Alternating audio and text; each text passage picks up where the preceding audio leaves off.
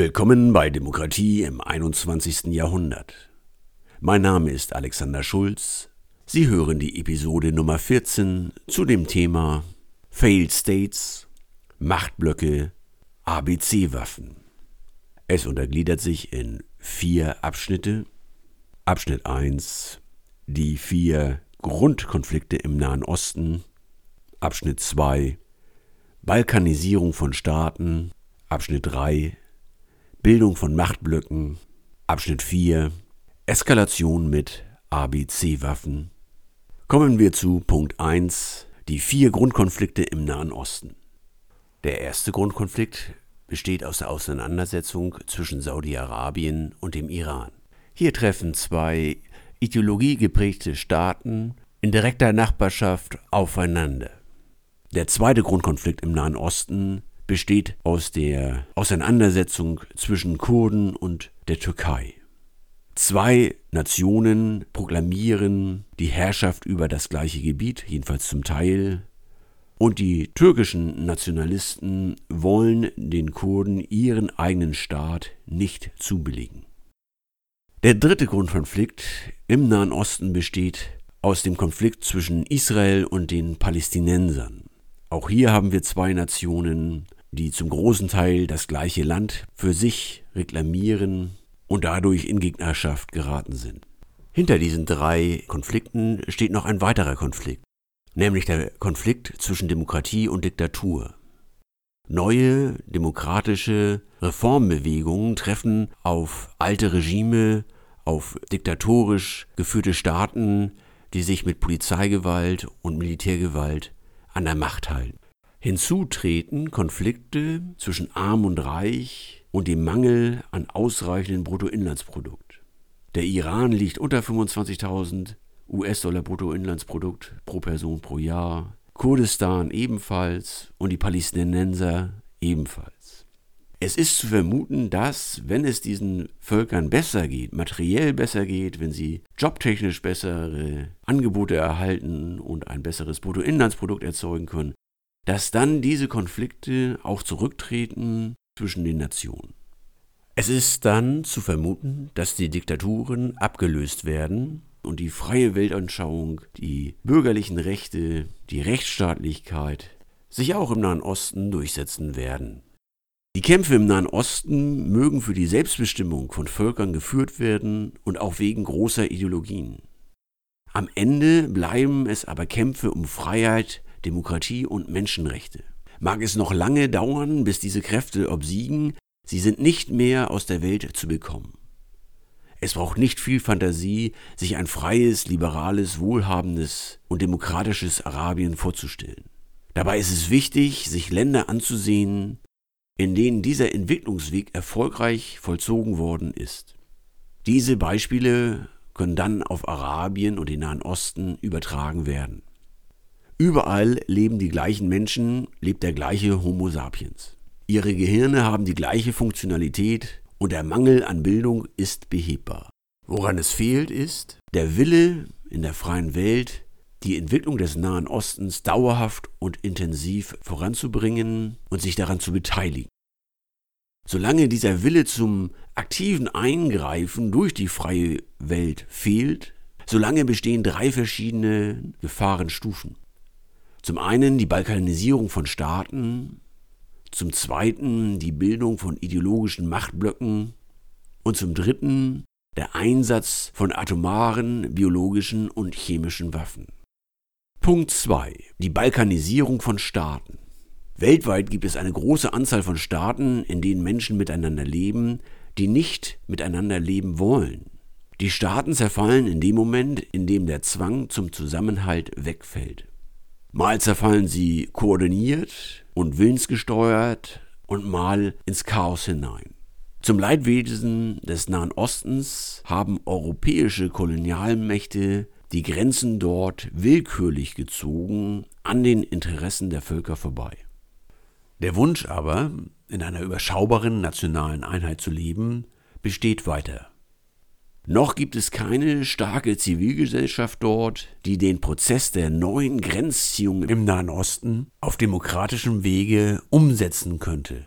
Ein Beispiel für die Neuaufteilung von Grenzziehungen bildet die Region Schleswig im Norden von Deutschland und im Süden von Dänemark.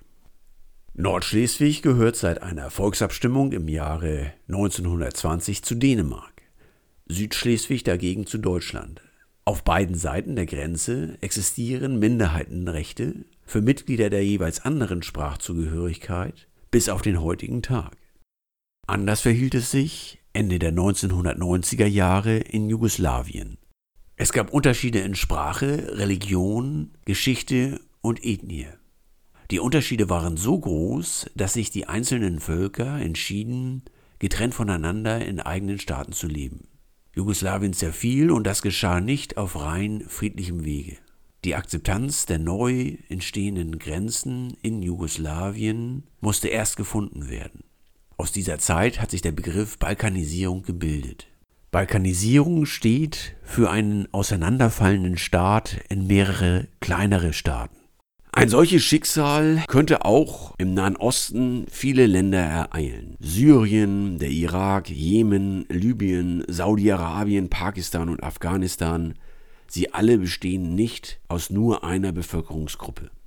Diese Länder werden also wahrscheinlich sich balkanisieren und also zerfallen. Daran schließt sich die Frage an, ob diese neuen kleineren Einheiten dann gut funktionieren oder sie in ein vorstaatliches, rechtloses Chaos zerfallen, das sich auch Failed States nennt. Failed States sind gescheiterte Staaten, die ihre staatliche Grundfunktion nicht mehr erfüllen können. Was muss ein Staat vor allem leisten für seine Bürger?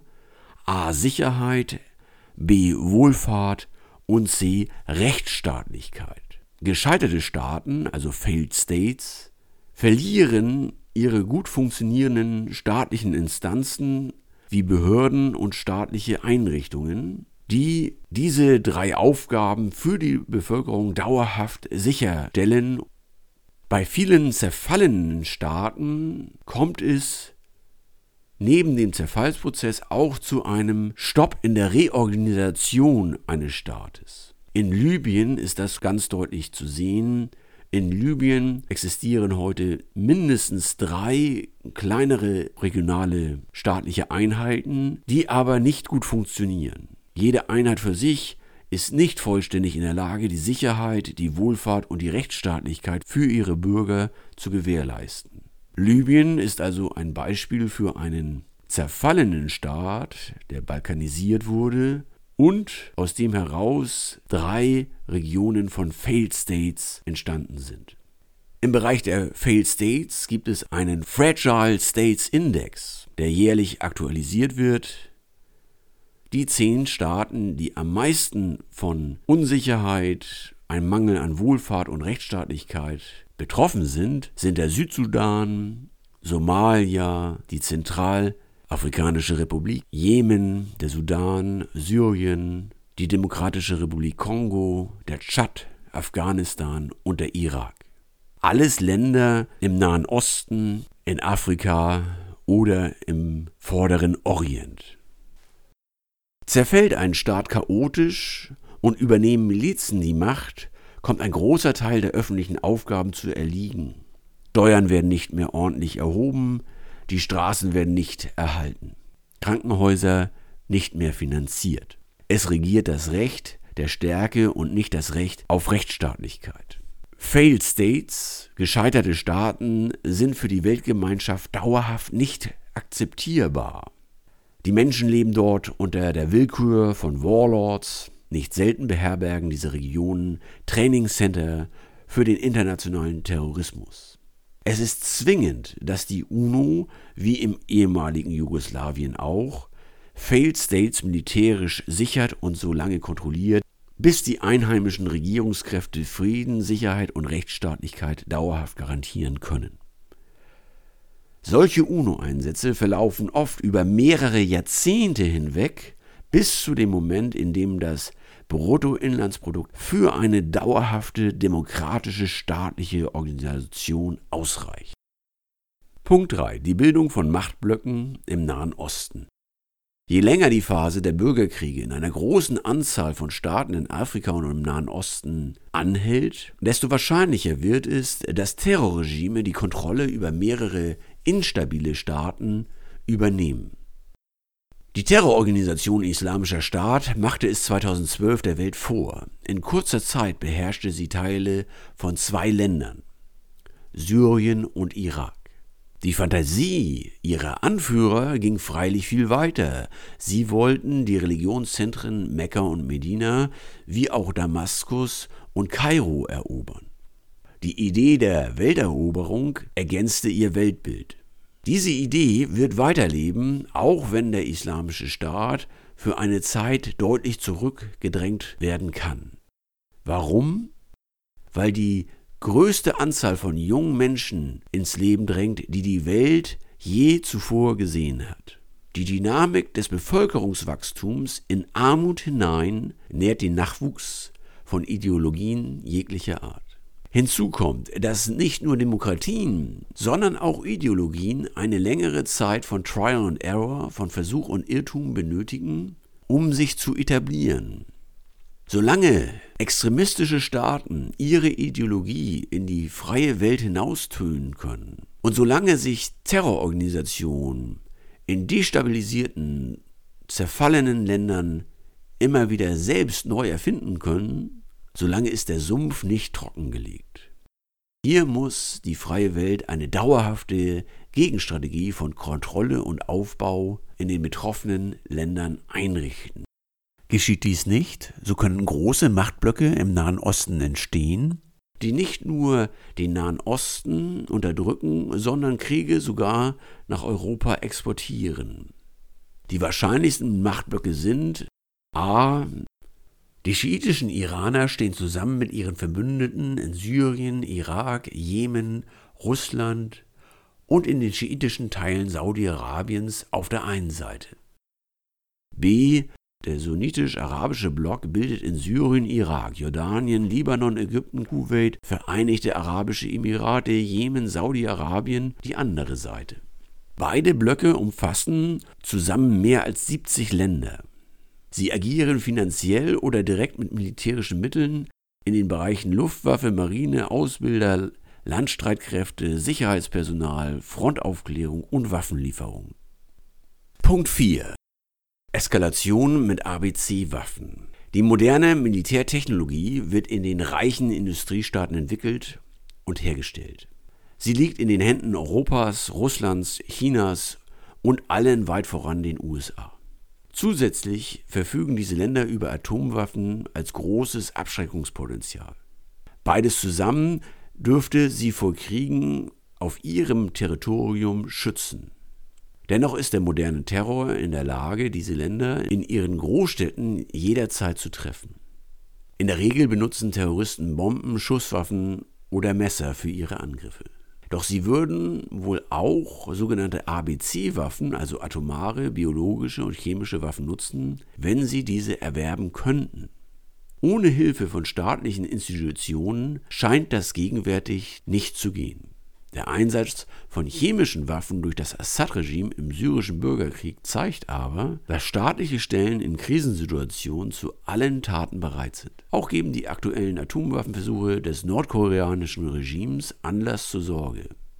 Nur vor biologischen Waffen schrecken selbst die Schurkenstaaten zurück. Viren und Bakterien machen einfach keinen Unterschied zwischen Freund und Feind. Wie könnte es trotz internationaler Kontrolle dazu kommen, dass ABC-Waffen eingesetzt werden.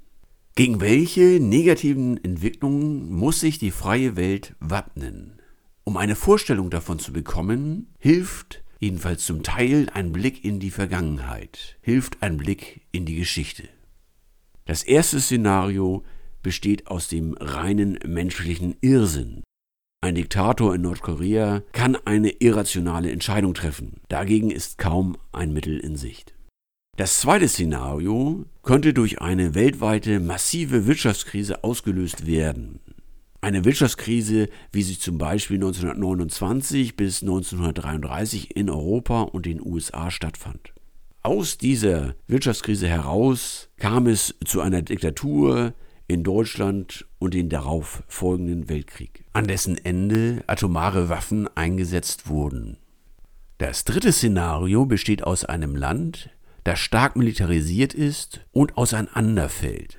Hier könnte es zu einem Szenario kommen, das wir aus dem Zerfall der UdSSR in den Anfängen der 1990er Jahre kennen. Für einige Jahre wurden Waffen aus der ehemaligen UdSSR auf dem internationalen Schwarzmarkt veräußert, sowohl an Länder als auch möglicherweise an Terrororganisationen. In diesen Jahren ist eine größere Zahl von gut ausgebildeten russischen Atomphysikern und Raketenwissenschaftlern von dem nordkoreanischen Regime angeheuert worden. Es wird auch vermutet, dass ganze Raketen aus der Sowjetunion nach Nordkorea geliefert wurden.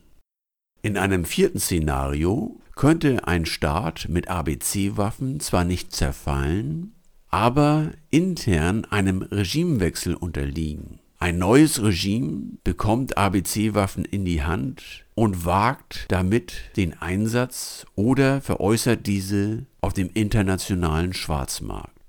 Das fünfte Szenario ist das unvorhersehbare Szenario. Das Zustandekommen von großen Kriegen, auch unter Einsatz von ABC-Waffen, ist in der Vergangenheit oft fast unbemerkt entstanden. Hier dient das Entstehen des Ersten Weltkrieges 1914 als Vorbild. Der Anstoß dazu kam aus dem Rand des medialen Wahrnehmungsbereichs und war für die meisten Menschen kaum sichtbar. Der Erste Weltkrieg begann als der dritte Balkankrieg. Es gab seit 1912 schon zwei weitere Kriege in der Balkanregion. Die Bündniskonstellation im dritten Balkankrieg war nicht zwingend sondern eher überraschend für die Zeitgenossen. Dass aus dem dritten Balkankrieg ein langjähriger Erster Weltkrieg mit Einsatz von Chemiewaffen entstand, war 1914 für die Menschen nicht prognostizierbar. Dies macht heute die langjährigen Konflikte im Nahen Osten umso gefährlicher. Bleiben dort Konflikte weiter über Jahrzehnte bestehen, werden dort einzelne Länder weiter massiv aufgerüstet dann findet dort das unvorhersehbare Szenario auch mit dem überraschenden Einsatz von ABC-Waffen früher oder später einen Umsetzungsweg. Dann bleibt die Unvorhersehbarkeit Jahr für Jahr bestehen und die Wahrscheinlichkeit einer großen Eskalation steigt an. Das war der Podcast Demokratie im 21. Jahrhundert mit der Episode Nummer 14 zu dem Thema Failed States, Machtblöcke, ABC-Waffen. Es gliederte sich in die vier Teile, vier Grundkonflikte im Nahen Osten, Balkanisierung von Staaten, Bildung von Machtblöcken und Eskalation mit ABC-Waffen. Weitere Episoden finden Sie auf iTunes und der eigenen Webseite www.demokratie2100.de www.demokratie2100.de. Zusätzliche Informationen erhalten Sie in dem Buch Der Weg zur Weltdemokratie, die Überwindung von Terror, Ideologie und Diktatur im 21. Jahrhundert, bei Ihrem Buchhändler vor Ort oder im Online-Buchhandel. Mein Name ist Alexander Schulz, Redner, Berater und Autor. Bleiben Sie politisch und bleiben Sie gesund.